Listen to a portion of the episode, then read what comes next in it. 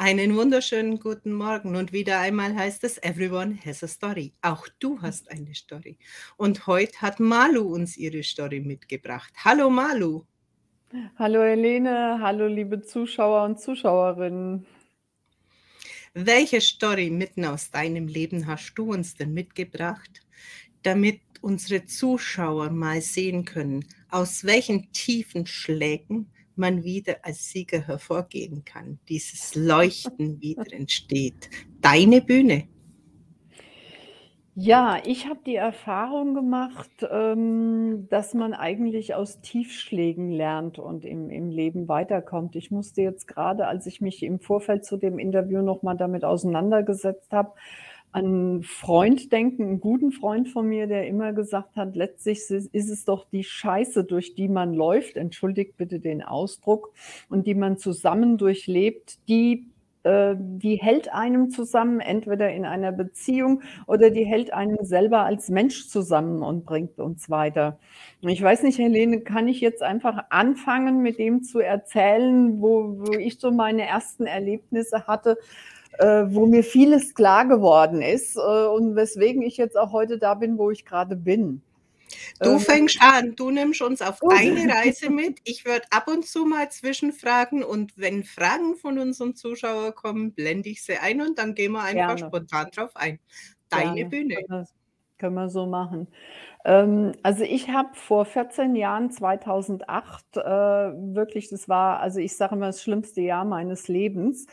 Ähm, da hat mir mein Privatleben also richtig, richtig Knüppel zwischen die Beine geworfen, sage ich jetzt mal. Äh, und ich bin richtig ins Stolpern und Straucheln gekommen.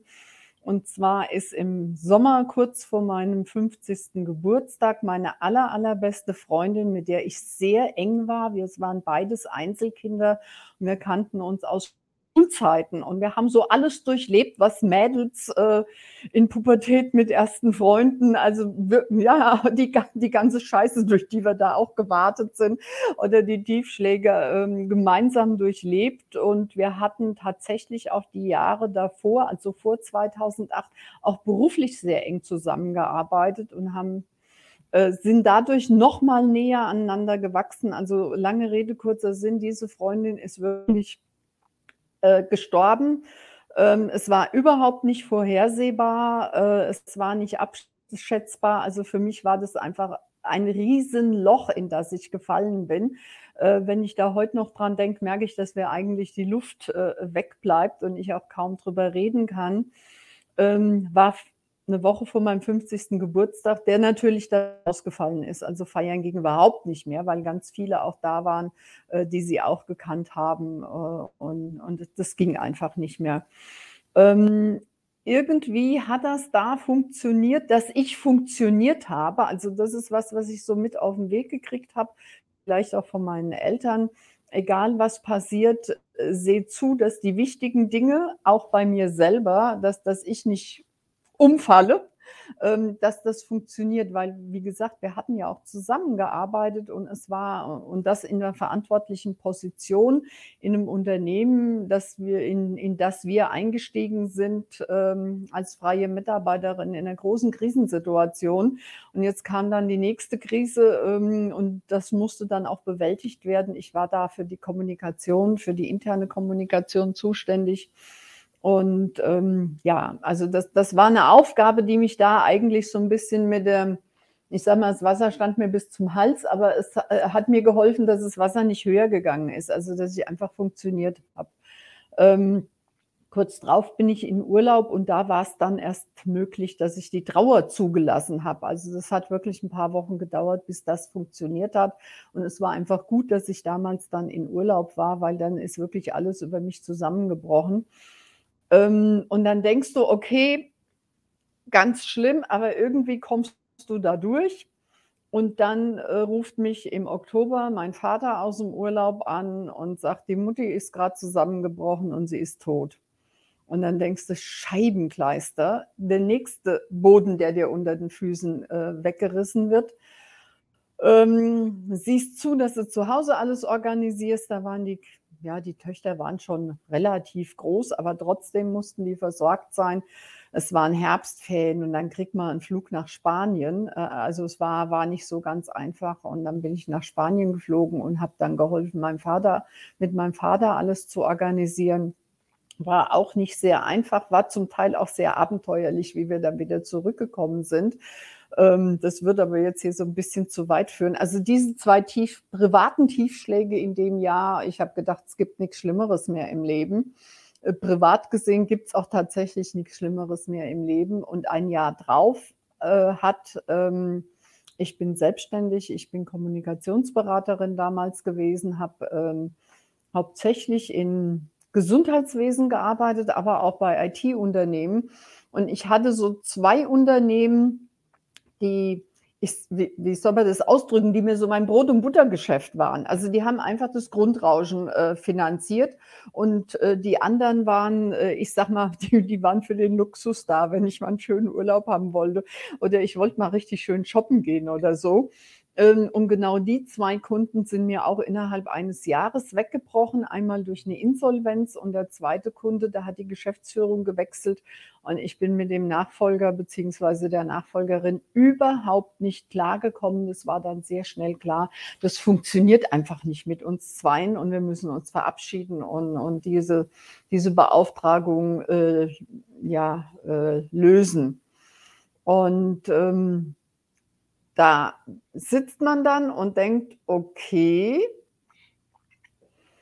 deine Ehe geht auch gerade einen Bach runter, du brauchst eigentlich das Geld und jetzt hast du nur noch den Luxuskunden und ansonsten kleine Aufträge.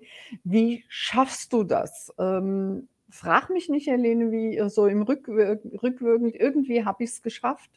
Ähm, ich kenne auch die Situation, also es gibt auch Leute, die sagen, hm, am Ende des Geldes war noch viel Monat übrig. Die Situation habe ich auch, dass ich manchmal die letzten drei Tage entscheiden musste, gibst du das Geld für eine Tankfüllung oder für einen Kühlschrank aus? Das klingt jetzt alles so ein bisschen abstrakt, aber wenn man in der Situation ist, äh, die ich damals so durchgemacht habe, denkst du, ähm, wie soll das weitergehen? Wie geht es im nächsten Monat weiter? Ähm, aber ich habe irgendwie gelernt, so, wie habe ich es im Vorfeld beschrieben, wenn drei Fenster, äh, also wenn die Tür zugeht und es ist auch kein Fenster da und keine Tür da. Also normalerweise sagt man, die Tür geht zu und dann hast du ein Fenster, was aufgeht oder eine andere Tür. Also irgendwie habe ich auch gelernt, mit dem Kopf durch die Wand. Ähm, manche Leute haben dann gesagt, ja, so ist die Malu, so kennt man sie schon als kleines Kind, wenn die was will und dann erreicht die das und äh, dann, dann kann man aus den Steinen, die im, im Weg sind, was bauen, dass man drum rumgehen kann oder drin wohnen kann. Also irgendwie geht es mit dem Kopf durch die Wand. Ähm, natürlich hat es dann immer noch ein Sahnehäubchen gegeben, in Anführungsstriche, weil mein Vater, wie das oft bei so alten Ehepaaren ist, nicht hinterher gestorben ist, wie man das immer so ausdrückt. Das ist ja relativ oft so sondern mein Vater ist ein, ein, ja, ist dement geworden mit allem drum und dran und relativ schnell. Und ähm, schön war, dass er bei uns im Haus gewohnt hat. Da ließ sich doch einiges gut organisieren äh, und rückblickend sage ich, weil ich viel, viel anderes mitgekriegt habe später, ähm, ich konnte alles alleine entscheiden. Ich hatte keine Geschwister oder andere, mit denen ich mich absprechen musste und musste äh, da abklären, wie wir mit der Situation umgehen. Ähm, also das sind so die, ja, die Tiefschläge, die ich so von 2008 bis 2012, äh, das zog sich dann über die Jahre hin. 2013 war es dann einfach nicht mehr möglich. Also mein Papa musste ins Heim, weil er war einer der Nachtaktiven. Er ist nachts immer rumgelaufen und ich habe gesagt, ich will nie im Leben diese berühmte Radiomeldung absetzen. Ähm, ja, seit heute Nacht wird äh, Werner Schäfer mit bekleidet mit äh, vermisst. Wer ihn findet, äh, bitte Meldung an den Radiosender oder an die Polizei. Das wollte ich nicht machen, aber er ist schon dann rausgegangen. Also wir haben einen wunderschönen Heimplatz gefunden, wo er auch gut aufgehoben war. Das ließ sich medikamentös mit dem Tag-Nacht-Rhythmus nicht lösen. Ähm, und das war der Moment, wo ich das Gefühl hatte, okay, jetzt kannst du und jetzt musst du dich um dich selber kümmern. Ähm, mein Vater war gut aufgehoben und was habe ich gemacht? Ich habe erstmal einen ganz spontanen Urlaub gebucht. und ich habe 'n Urlaub gebucht, wie ich's noch nie vorher im Leben gemacht habe.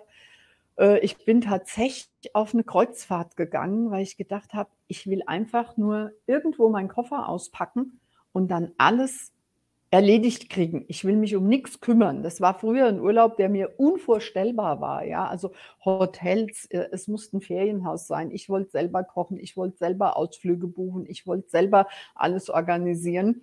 Und da habe ich gedacht: „Ne, jetzt machst du mal so richtig Luxus und lässt dich bedienen von A bis Z.“ Und das hat mir richtig gut getan. Und noch 'ne ja, 'ne Bemerkung im im in 'nem Nebensatz. Ich habe da natürlich dann auch in der Zeit tatsächlich 'n neuen Mann kennengelernt, mit dem ich inzwischen auch sehr glücklich verheiratet bin.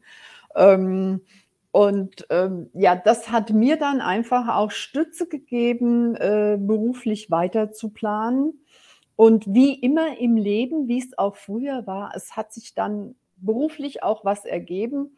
Ähm, ich bin dann angesprochen worden hier in der Region, von jemandem, die für den Bundesverband Mittelständische Wirtschaft gearbeitet hat, die sagte, sie würde diese Beauftragung gerne reduzieren oder ganz aufhören, weil sie selber 'n eigenes Unternehmen gegründet hat und ob ich nicht Lust hätte, weil ich hätte ja jetzt so Kapazitäten frei, äh, das zu übernehmen. Und ich habe nicht lange überlegt, ich habe sofort ja gesagt.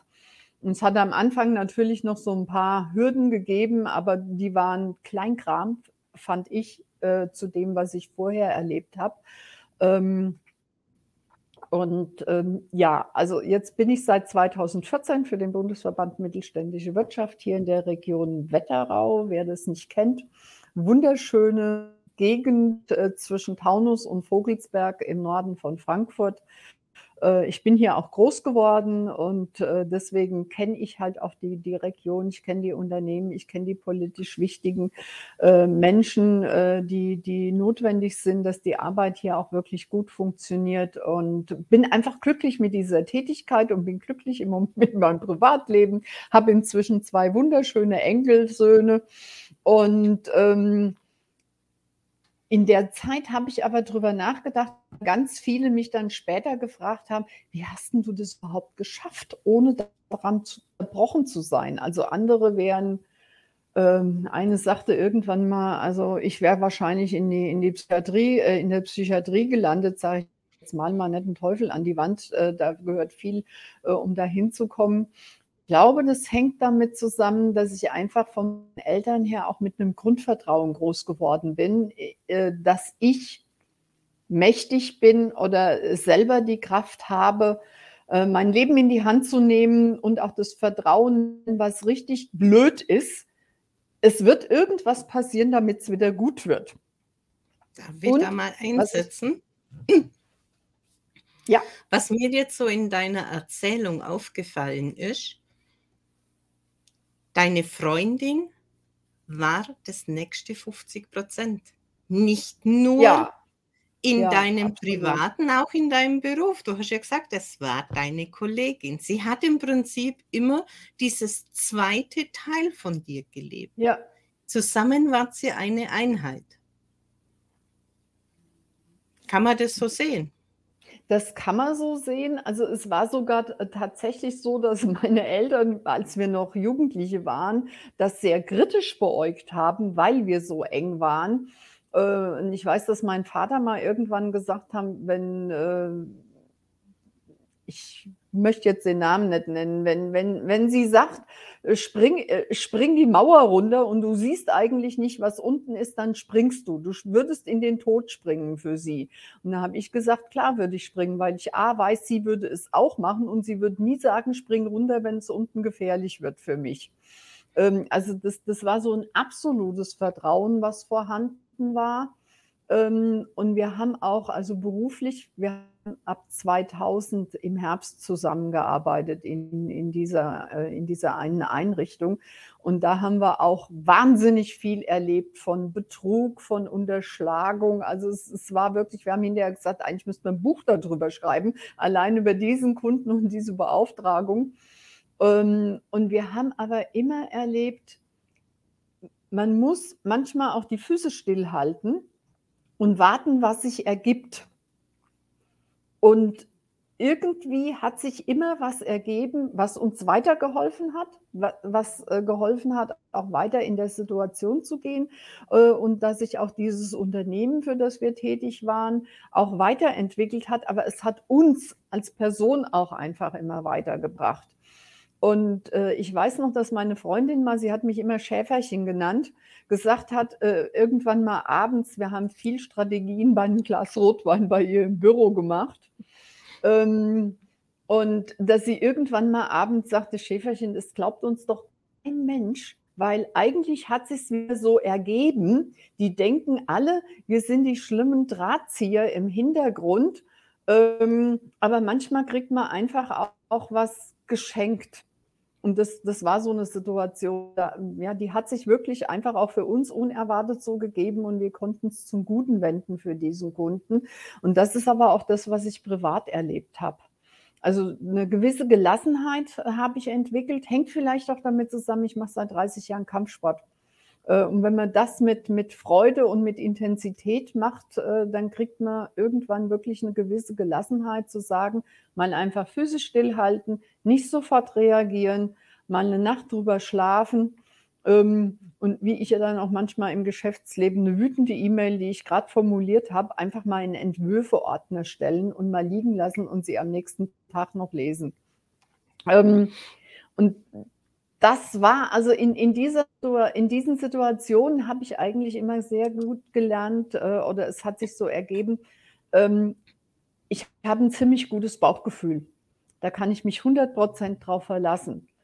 Ähm, das habe ich A, auch beim Kampfsport gelernt, weil also ich habe auch Selbstverteidigungstrainer, Ausbildung und sowas und da trainiert man sich eigentlich wirklich auf sein Bauchgefühl zu hören, weil das die, die richtige Instanz in gefährlichen Situationen ist. Aber es war mit Sicherheit auch vorher schon da.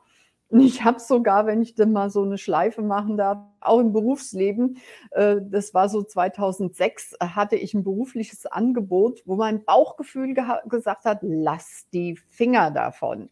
Und auch meine Freundin sagte, Schäferchen, Obacht, lass die Finger davon. Ich wollte es aber machen. Ich habe es auch gemacht. Ich wusste genau, es geht in die Hose und habe aber sozusagen vom Spiegel gestanden und habe gedacht, das ist geil, die Erfahrung musst du dir noch geben. Also Höllenfahrtskommando eigentlich, ja, aber ich bin auch, natürlich ist es in die Hosen gegangen. Ich habe eine glatte Bauchlandung dahin gelegt, aber habe dann so, es waren so anderthalb Jahre, habe gesagt, war geil in der Zeit, ja. Also ähm, keine Ahnung, warum ich das gemacht habe, aber ich möchte es war blöd, aber ich möchte es nicht missen, weil ich glaube, das hat mich zu der Person gemacht, ähm, die ich heute bin, dass ich sage, ähm, ja, egal wie schlimm es im Leben kommt, ich vertraue blind darauf, dass ich zur Not mit dem Kopf durch die Wand kann und dahinter wird es schön. Am Ende wird alles gut. Wenn es noch nicht gut ist, ist es noch nicht am Ende, um diesen Spruch zu zitieren. Dann hast du eine Aussage gemacht mit dieser Radiomeldung. Kann ich auch nachvollziehen. Mein Schwiegervater war auch Krebspatient, Gehirntumor, und der ist im Pflegedienst ausgebüxt. Oh je. Und zwar im Pflegedienstleiter in der Nachtwache und im Krankenhaus selber, im Klinikum, ist er ausgebüxt. Ja, es sind herausfordernde Geschichten, was einem da alles so begegnet und begegnen muss und wie diese Demenzpatienten einfach zurückgehen in eine Zeit, wo es für sie noch gepasst hat. Das kriege ich ja, ja, auch an meinen Kunden mit, quasi immer so diese, diese Notsituationen, auch sehr, sehr oft behaftet, wenn jemand ähm, eine Übergabe hat im Geschäft und auf einmal mhm. nicht mehr zuständig ist. Die fallen sehr, sehr oft in eine Demenz, weil sie einfach keinen Platz mehr haben mhm. in eine Zeit, wo es schön war. Und das war dann eben bei meinem Schwiegervater, wo man mit der Polizei gesucht hat, wo hat man gefunden? Bei der Bundeswehr. An der Kaserne oh. hat er anklopft, ja, er war mhm. ja im mhm. Krieg. An der Kaserne hat er anklopft, da kann man übernachten, weil es ist ja Nacht geworden. Ja, also fra frag nicht, was ich wirklich alles, äh, da erlebt habe mit meinem Vater. Ich habe auch damals also nachdem er 'n Jahr im Heim war und und ich mich selber wieder so auf die Reihe gebracht habe, privat und beruflich, habe ich tatsächlich auch angefangen, 'nen Blog zu schreiben ähm, habe dann, als mein Vater gestorben war, 2017, ähm, nicht weitergeführt und habe aber immer noch im Hinterkopf, es gibt so viele Geschichten, die ich erlebt habe. Ich möchte sie doch noch mal aufschreiben, weil mein Vater auch ein bewegtes Leben hatte und daher kommt wahrscheinlich auch so mein Vertrauen drauf, dass sich alles schon irgendwie so wenden wird, dass ich heil aus dieser Situation rauskomme. Als ich 19 war, 'n Jahr vorm Abi, ist mein Vater beruflich ins Ausland gegangen. Und, äh, das sagt sich heute so leicht. Mein Vater war bei er hat immer gesagt: „Größte Reisebüro der Welt“, bei Siemens. Und er wollte einfach beruflich noch mal was anderes machen. Er war damals 40, ähm, und hat gesagt, boah, er geht mal einfach ins Ausland. Meine Mutter hat gesagt: „Prima, ich bleibe noch mal hier. Wenn's dir da gefällt, kündige ich meinen Job und gehe mit.“ Und das allein sozusagen in in in der Situation, weil er hatte eigentlich hier 'n super Job in in Deutschland gehabt. Okay, er ist beim Unternehmen geblieben, aber er hat gesagt: „Ich will einfach nur mal was anderes erleben.“ Und seine erste Baustelle war tatsächlich Bagdad. Das waren damals noch völlig andere Zeiten. Das war, äh, 78, ne, 76, 77 irgendwann. Noch völlig andere Zeiten. Ähm, aber mein Vater konnte kein Wort Englisch und Arabisch schon mal gar nicht. Ähm, und ich habe ihn aber vorher erlebt in 'nem Urlaub in Spanien, dass er sich mit jemandem, der in die Zisternen Wasser gebracht hat, wunderbar unterhalten konnte. Der konnte aber kein Wort Deutsch mein Vater kein Wort Spanisch, beide kein Wort Englisch. Die haben sich verstanden. Mein Vater hat mir genau erzählt, was der erklärt hat mit der Zisterne, ähm, und worauf man aufpassen muss. Ähm, und so ist der einfach mit dieser Haltung: „Ich gehe jetzt nach Bagdad und ich plapper munter drauf los. Das wird schon irgendwie gut werden.“ Er hat in Bagdad Englisch gelernt. Ähm, ich habe dann meine Eltern, äh, weil ich ja studiert hatte in in Semesterferien meine Mutter ist dann natürlich auch ins Ausland mitgegangen. Die war Schneiderin, die ist dann ganz schnell an die deutschen Schule, hat dann Handarbeitsunterricht gelernt, hat Nähkurse gegeben, also so das, was sie in Deutschland auch gemacht hat. Und ich glaube, dieses Erleben bei meinen Eltern was auch schon bei denen in der Kindheit ist, also wird jetzt wahrscheinlich zu weit führen, aber das habe ich einfach geerbt. So, man wird in 'ne neue Situation geschmissen und man guckt, was ist da und was kann ich Neues daraus machen, so dass es mir gefällt, die Situation. Also, mein Vater ist dann wirklich bis zu seiner Rente in im Ausland geblieben, immer in ganz unterschiedlichen Ländern. Also, wir haben ich war tatsächlich im Urlaub da, als 1980 der 1. Golfkrieg, den wir ja vergessen haben. Für uns ist der Golfkrieg der mit mit Amerika, aber es gab Iran, Irak, äh, damals. Da war ich tatsächlich im Urlaub und ich bin ziemlich abenteuerlich geflüchtet mit 'nem Bus quer durch die Wüste nach Amman, wusste überhaupt nicht, wie's da weitergeht. Und das sind so die Erfahrungen, die du dann einfach mitnimmst, ähm, fürs ganze Leben, wo du sagst: „Ey, ich bin da rausgekommen.“ Ähm, es gibt nix Schlimmeres. Also, ich habe mal irgendwann, als ich 60 ku wurde zu zu jemandem, zu 'ner Freundin in der Situation gesagt: „Oh, das ist jetzt aber blöd, aber ich sage mal, ich bin 60. Ich habe schon so viel erlebt in meinem Leben.“ Also, wirklich auch, dass ich, äh, in dieser Situation damals in Bagdad weil der Bus, mit dem wir geflohen sind, ist auch noch beschossen worden.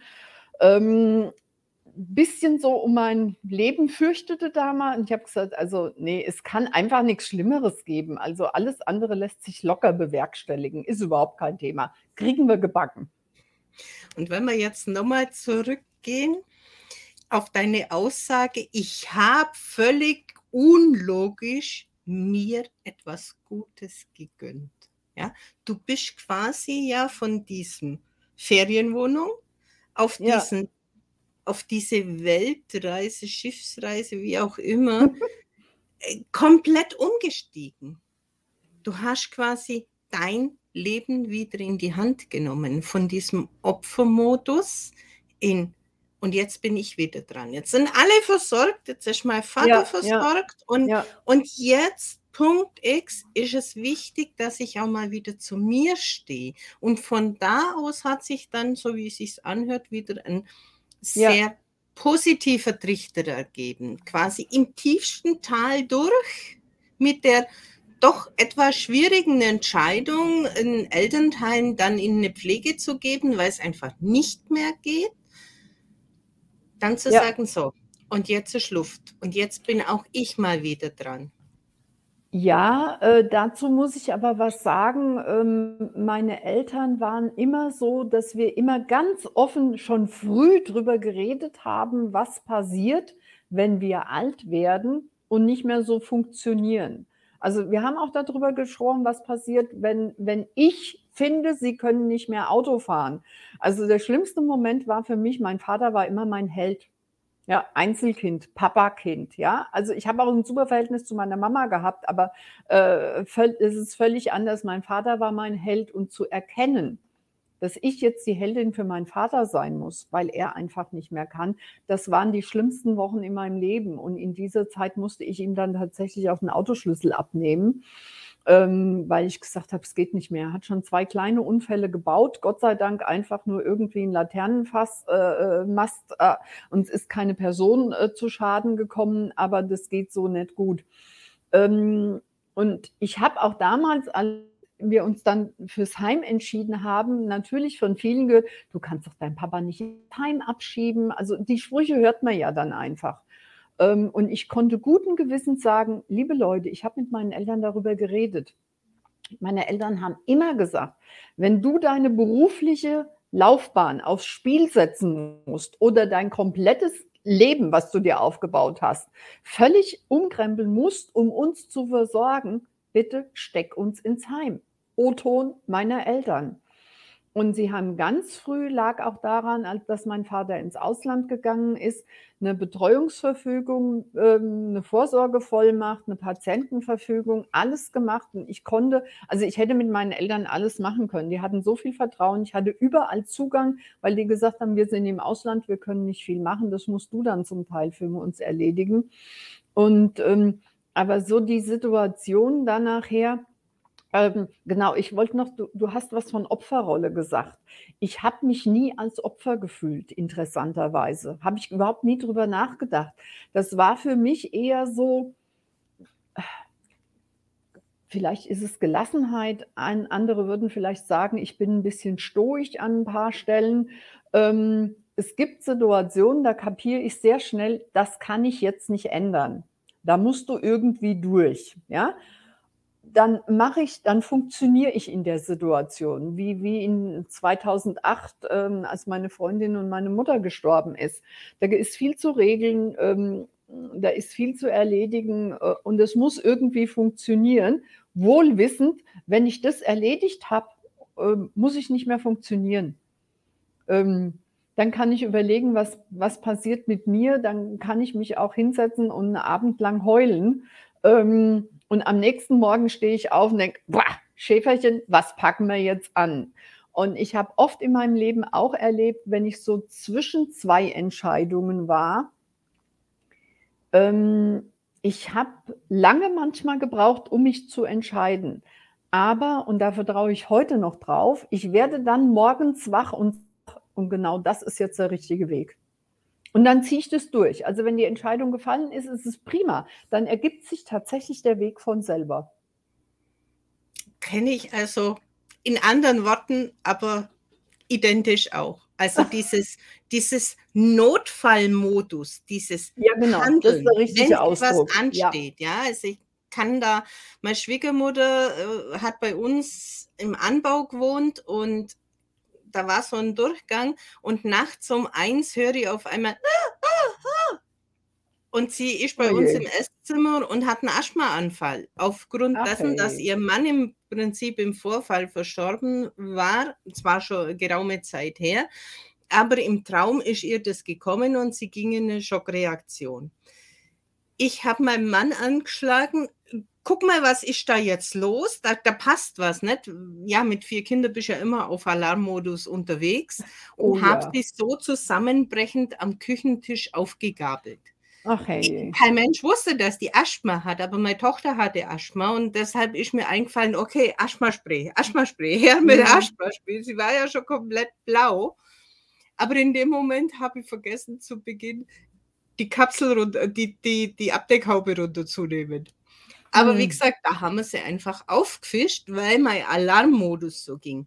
Mein Mann ist jetzt genau das Gegenteil. Er fällt erst mal zusammen und kann gar nichts tun, ja? Ist natürlich gut, wenn du in so 'ner Ri Situation reagieren kannst, aber irgendwann holt dich halt dann diese Anspannung auch mal ein und du brauchst dann auch deine 5 Minuten. Aber wie bei dir ist es im Nachgang und ich finde das eigentlich sehr gut, wenn's im Nachgang ist. Ja, also, fällt mir wieder so 'n Spruch von meiner Freundin ein. Das ist ganz oft so, ähm, auch in in Situationen, die die dann bei diesem Kunden, ähm, so krisenbehaftet waren, wo ich dann auch sagte: „Sag mal, wo wo nehmen wir eigentlich die Kraft her, das zu machen?“ Und da hat sie irgendwann mal gesagt: „Schäferchen, ner“ äh, weil ich gesagt habe, andere Frauen würden 'nen Nervenzusammenbruch kriegen oder andere Menschen. Dann sagt sie: „Schäferchen, Nervenzusammenbruch kriegen wir zwischen Mellbach und Dorheim.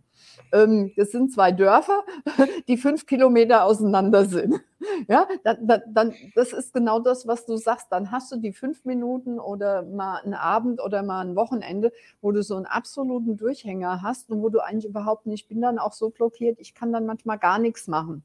Dann sage ich einfach nur äh, Sofa, Füße hoch und höchstens mit 'n Hund 'ne Runde in 'n Wald gehen, ähm, oder einfach nur sitzen und, äh, aufs Feld zu gucken. Wir wohnen am Ortsrand mit freiem Blick aufs Feld und das tut dann gut und dann geht's auch wieder. Claudia sagt: „Was für ein wertvolles Miteinander. ja. Welches klare Bewusstsein und Vertrauen.“ Ja, ich glaube, wir haben relativ viel Schnittmengen, die wir ähnlich erlebt haben und das Gleiche draus gemacht haben, mehr oder weniger, nämlich jetzt anderen aus unseren Erfahrungen Mut zu geben und zu sagen: Ja. „Es kommt anders und es gibt einfach Menschen, die in Krisensituationen besser funktionieren oder anders funktionieren.“ Und Anders, es ja. gibt halt welche, die können dann nicht allzu viel im Handeln bewegen. Ja, du hast gesagt, du hast ein relativ kurzes Zeitfenster, sonst könnte man das noch ewig ausdehnen. Ich glaube, wir hätten noch sehr, sehr viel Schnittmengen. Wo bist denn jetzt letztendlich in deinem Business angekommen und wo können sich die Menschen bei dir Unterstützung holen? Also, ich bin immer noch beim Bundesverband Mittelständische Wirtschaft, jetzt seit 7,5 Jahren und ich habe gesagt, das mache ich tatsächlich, bis ich keine Lust mehr habe zum Arbeiten. Also, wir machen das als Selbstständige. Für mich gibt's da nicht die Re Rentengrenze. Ich kann das einfach machen, solange mir die Arbeit noch Spaß macht. Und die macht mir riesigen Spaß. Meine Aufgabe ist es hier und da fühle ich mich, entschuldige den Ausdruck, einfach sauwohl. Ähm, meine Aufgabe ist es hier, 'n Netzwerk aufzubauen, äh, und am Leben zu halten, auch in Krisensituationen der Wirtschaft, wie wir jetzt auch haben durch durch den Ukraine-Russland-Konflikt, ähm, die die richtigen Unternehmer zusammenzubringen. Also, ich war vorgestern bei 'ner Unternehmerin, die hat frisch gegründet und die sucht, äh, Kontakte, ähm, äh, in 'ne spezielle Branche und ich habe gesagt: „Wunderbar, ich habe 'n Mitglied, das in dieser Branche arbeitet. Ich packe euch zusammen. Ich glaube, äh, ihr versteht euch auch gut.“ Und habe gestern da geht mir dann das Herz auf. Ähm, ich habe gestern 'ne E-Mail gekriegt: „Wunderbar, wir treffen uns am Montag.“ Das war schon am Telefon einfach so toll, wie wir uns verstanden haben. Vielen, vielen Dank für das Zusammenbringen. Ähm, wenn ihr da draußen, Zuschauer, ähm, Unternehmer seid und auch Lust auf 'n großes Netzwerk habt, ich habe 300 Kollegen deutschlandweit. Also, irgendwo gibt's immer einen vor Ort, der das Gleiche macht wie ich, mit dem gleichen Enthusiasmus. Ähm, und ich sage mal, ich habe hier meine Aufgabe gefunden.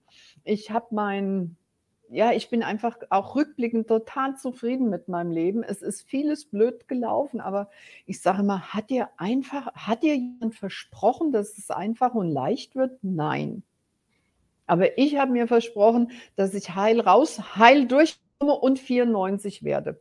Das war immer die Drohung meiner gegenüber meinen Kindern, wenn sie sich mal aufgeregt haben, dass ich gesagt habe: „Passt bloß auf. Stellt euch gut mit mir, ich werde 94.“ Ja, ich würde jetzt einfach mal so sagen, aus meiner Sicht bin ich in meiner Lebensaufgabe einfach angekommen und da lebt sich's Ja. einfach gut. Und wie auch Ja. du sagst, Rente ist für mich etwas ja, Genau.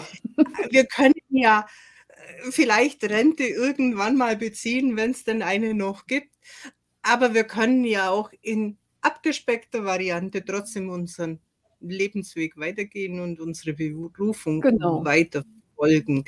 Weil Menschen, die irgendwo 'n Mutmacher brauchen, die irgendwo den Schlüssel für das Thema, das sie haben, sehen, weil wir einfach vielleicht 'n anderen Blick haben, weil unser Bauch der richtige Radar ist, wie auch immer. Da dazu, denke ich, sind wir angetreten als Vorbild unter Umständen. Und wir haben die Tiefe sch sch sch schon hinter uns. Ja. Ja, ich hoffe, dass es nicht noch schlimmer kommt. Aber die ja, die Hoffnung Also, wir sind schon durch viele Sümpfe gewartet. Ja, deswegen sage ich, es ist also, alles, was jetzt kommt, äh, es gibt immer 'n Weg. Also, das ist so das ist mein äh, wie habe ich so schön ausgedrückt, darauf vertraue ich einfach blind. Genauso wie ich Ja. blind in diesen Abgrund gesprungen wäre damals. Ähm, äh, es wird funktionieren. Ich komme da heil durch und ich werde 94. Ja. Und genauso bin ich 2020 quasi in dieses Online in diese Online-Welt eingetaucht, weil halt alles andere nicht mehr funktioniert hat. Ja. Ja, und wenn man offen ist für neue Wege, dann ergeben sie sich auch. Ja, Und absolut. ab und zu darf man bissle korrigieren und nachjustieren und die Augen offen halten und das finde ich doch wunderbar. Malu, pack du bitte im Anschluss deine Kontaktdaten mit rein. Gerne. Das, Mhm. wo du deinen Hilfesuchenden, deinen, ja, Mitstreiter helfen kannst, auch mit dazu. Hast du noch einen letzten Tipp? Tipp für Menschen in Krisensituationen. Ja, du hast es vorhin angesprochen mit der Opferrolle. Also, ich habe eins gelernt im Kampfsport und in meiner Selbstverteidigungstrainerausbildung, ähm, da vermeide ich gerne das Wort Opfer, weil das legt einem gleich auf so 'ne bestimmte Position fest. Es ist keiner.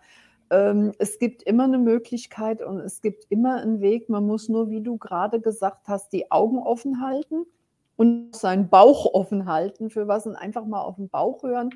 Ähm, und es wird auch immer Menschen geben, die einem begegnen. Also, ich vertraue darauf, einfach weil ich offen bin dafür und ich will anderen auch gerne Mut machen, einfach auch drauf vertrauen. Und wenn man sagt: „Okay, das ist der Weg, aber ich fühle mich unsicher“, ey, lauft los. Der Weg entsteht beim Gehen. Ganz oft brauchen Menschen halt einfach auch so Art Stützräder. Dann nehmt euch einfach 'ne Hilfe mit dazu.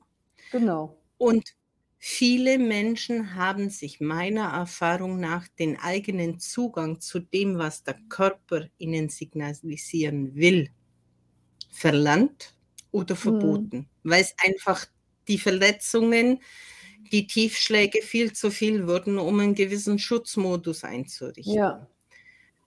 Doch das ist in meinen Augen dieser dieser beste Ratgeber, wenn man den wieder versteht, den man immer bei sich hat, auf den man sich auch verlassen kann.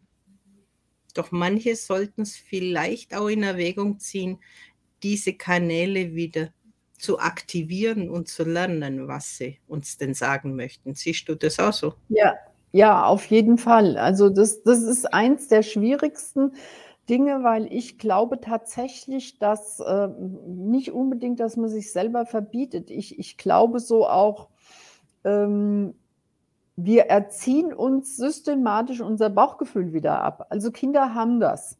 Die hören da auch drauf und die sagen das auch.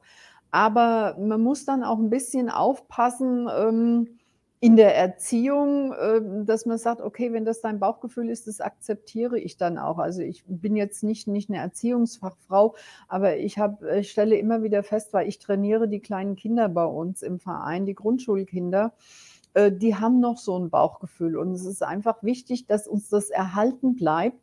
Ähm, und mir hat mal 'n Ausbilder gesagt, äh, 'n Po 'n Polizist, der diese SV-Trainerausbildung gemacht hat, der hat gesagt, er hört ganz oft von Menschen, die überfallen wurden von anderen: „An der Stelle hatte ich 'n komisches Gefühl, aber man kann doch nicht das und das.“ Und er sagt er sagt: „Natürlich kann man, wenn man 'n komisches Gefühl hat, ne?“ Und er sagt, das war an Stellen, wo man einfach noch 'n Ausweg aus der Situation hätte finden können. Ähm, und das gilt also nicht nur in Gefahrensituationen, ähm, wenn mir einer gegenübersteht und mir Schläge androht oder so.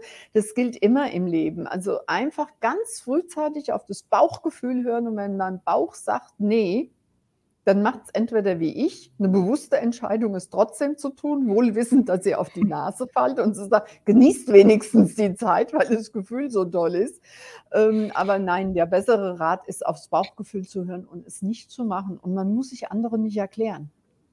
Wenn mein Bauchgefühl sagt: „Lass es“, und dann mache ich es nicht und ich muss mich nicht anderen erklären, warum ich mich so entschieden habe. Das mit diesem Verwehren, was mir da so in 'n Sinn kam als Ursprung der Aussage, ist so dieses selber habe ich ja auch 'n Burnout gehabt, ja, und dann distanziere ich mich so 'n bisschen von der Wahrnehmung von meinem Körper, damit ich da Mhm. überhaupt durchkomme. Damit Okay. das das war wie so 'n so 'n Nebel um mich rum wo mein Körper dicht gemacht hat. Und das kenne ich auch von meinen Kunden, dass da einfach diese Distanz auch ganz viel von von Nähe zulassen Mhm. bei vielen eben der Fall ist, die halt verlassen wurden oder Sonstiges und auch bei dem Verlassenwerden oft eben auch Geschwisterkinder, die verstorben sind oder Mhm. Eltern, die früh verstorben sind, wo diese dieses oder wie jetzt bei bei 'ner Mutter, die mehrere Kinder verloren hat, die kann die Nähe quasi zu diesem nächsten Schwangerschaft gar nicht so aufbauen, weil sie diesen Mhm. Verlust so extrem stark Ja, erlebt ja. hat. So quasi, wenn ich zu stark liebe, dann stirbt dasjenige sowieso. Also ist es diese Schutzreaktion, Mhm. ich distanziere mich von dem Kind, von dem Werdenden und, es hat dadurch den Schutz, damit's überleben kann. Also, es sind ja ganz komische Sachen, wo man dann manchmal so als Schutzreaktion einbaut. Ja, wobei ich dann auch denke, in bestimmten Situationen also, Burnout-Erfahrungen habe ich habe ich nicht nicht wirklich. Ähm, in bestimmten Situationen ist es auch einfach sinnvoll und das soll man sich dann auch eingestehen. Der Bauch sagt's wahrscheinlich auch wieder, man muss sich dann auch professionelle Hilfe holen. Das ist überhaupt kein Zeichen von Schwäche, im Gegenteil. Es ist 'n Zeichen von Stärke, zu sagen: „Ich brauche da jetzt jemand, äh, der pro 'ne professionelle Ausbildung hat an meiner Seite.“ Ja. Ich weiß, du musst weg, drum Ja. haben wir jetzt 'n bisschen Schnellgas zugelegt. Malu, ich danke dir für deine tiefgreifende Story, für den Einblick, was einem das Leben alles so vor die Füße legen kann und trotzdem kein Interesse an an Rententum. Ne. Vielen Dank. Ich habe zu danken, liebe Helene, und ich denke, also, wenn wir vielleicht nur einem, der jetzt zugehört hat, 'n bisschen Mut gemacht haben, zu sagen: „Okay, Ärmel hoch, Augen zu und mitten durch“, dann ist es schon wunderbar. Dann freue ich mich schon. Ja. Und das als Buffet quasi aufstellen, dass diese Informationen der Gäste einfach abgreifbar sind für die Menschen, die an dem Punkt stehen, wo sie's aufnehmen können. Ja, Das genau. ist im Prinzip der Sinn des Ganzen, diesen Leuchtturm zu sein für die Seele, die wo's halt grad braucht. Danke, Ja. Malu. Und bleibt Herzlichen uns Dank euch allen. und dann bleibt uns eigentlich nur noch zu sagen und tschüss, bis zum nächsten Mal, bis es wieder heißt: „Everyone has a sto“